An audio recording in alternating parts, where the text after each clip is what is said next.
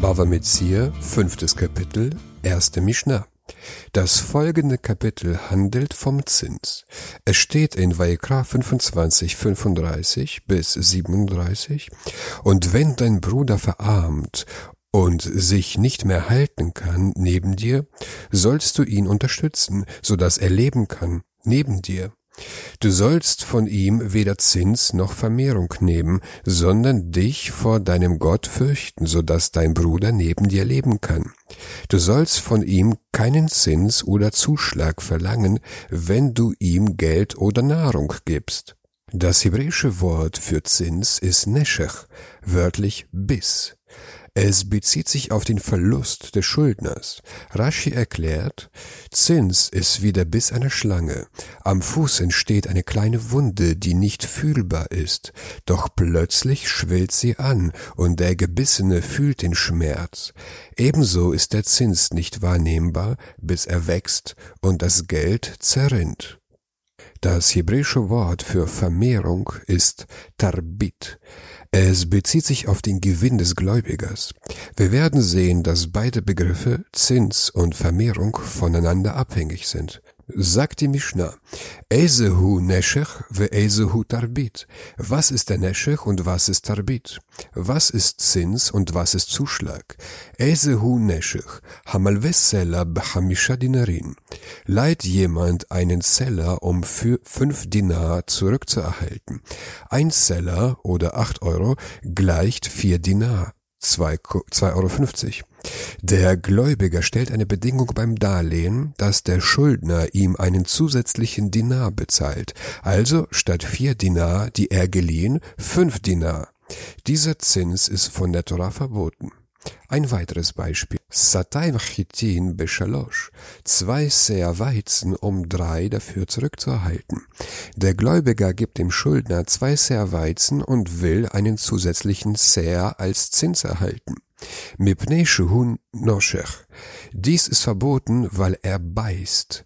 Zins bezieht sich also auf Geld als auch auf Lebensmittel. Sagt die Mishnah weiter. Ve'ezehu tarbit, hamarbebe perot.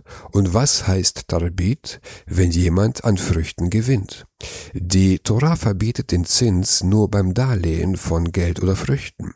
Jedoch gibt es einen anderen Weg, Gewinn zu erzielen, der nicht von der Torah verboten ist, und zwar durch Handel. Diese Art von Vermehrung wurde von den Rabbinern verboten. כיצד? לקח ממנו חיטין בדינר זהב הקור, וכן השער. In welcher Weise? Er kaufte von jemandem Weizen den Chor für einen Golddenar, und so war auch der Marktpreis. Kauft jemand eine bestimmte Menge Weizen zum Preis von einem Chor für einen Golddenar. Ein Chor sind 250 Liter und ein Golddenar ist 48 Euro.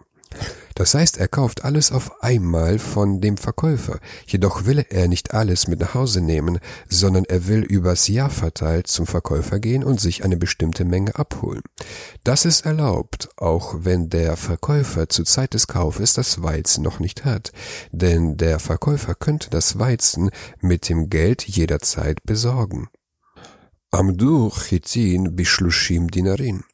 Alsdann war der Weizen auf 30 Silberdinar gestiegen. Der Preis für Weizen ist später gestiegen auf 30 Silberdinar pro Chor. Das ist von 48 auf 58 Euro. אמר לו, תן לי חיטאי שאני רוצה למכרן ולקח בהן יין. Sprach er zu ihm, Gib mir meinen Weizen, denn ich will ihn verkaufen und Wein dafür kaufen. Nachdem der Preis des Weizens auf 58 Euro gestiegen ist, will der, will der Käufer sein bezahltes Weizen abholen, das er für 48 Euro gekauft hat. Und das ist auch sein Recht, denn obwohl das Weizen beim Verkäufer lagert, gehört es dem Käufer. אמר לו, הרי חיתך עשויות עלי בשלושים, והרי לך אצלי בהן יין. Jener sagt zu ihm, Dein Weizen sei mir für 30 Dinar angerechnet, und du hast nun bei mir dafür Wein. Der Verkäufer antwortet dem Käufer, Schau, du willst das Weizen haben, um es zu verkaufen und davon Wein zu kaufen. Wie wäre es mit einem Deal? Den Rest des Weizens, das bei mir lagert, werde ich zum Preis von 58 Euro pro Korb berechnen.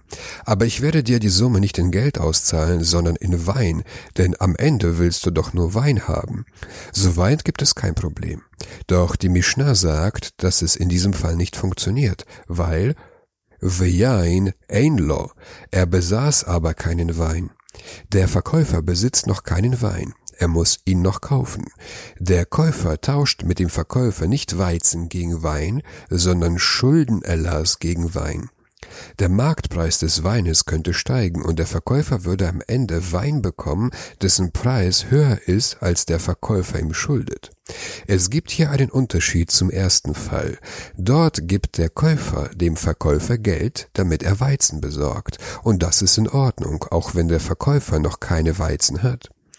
Er hat aber Geld, er hat etwas in der Hand, womit er Weizen kaufen kann. In diesem Fall aber hat der Verkäufer nichts in der Hand, er hat nur Schulden. Mit Schulden kann man nichts kaufen. Kauft er Wein und der Preis steigt, dann sieht er so aus, als ob der Käufer vom Verkäufer Zinsen bekommt. Jedoch ist so ein Geschäft von der Tora nicht verboten, sondern es ist nur ein rabbinisches Verbot. Hätte der Verkäufer Wein vorrätig, dann wäre das Geschäft erlaubt, weil es bereits in seiner Hand ist und die beiden nur einen Tausch machen.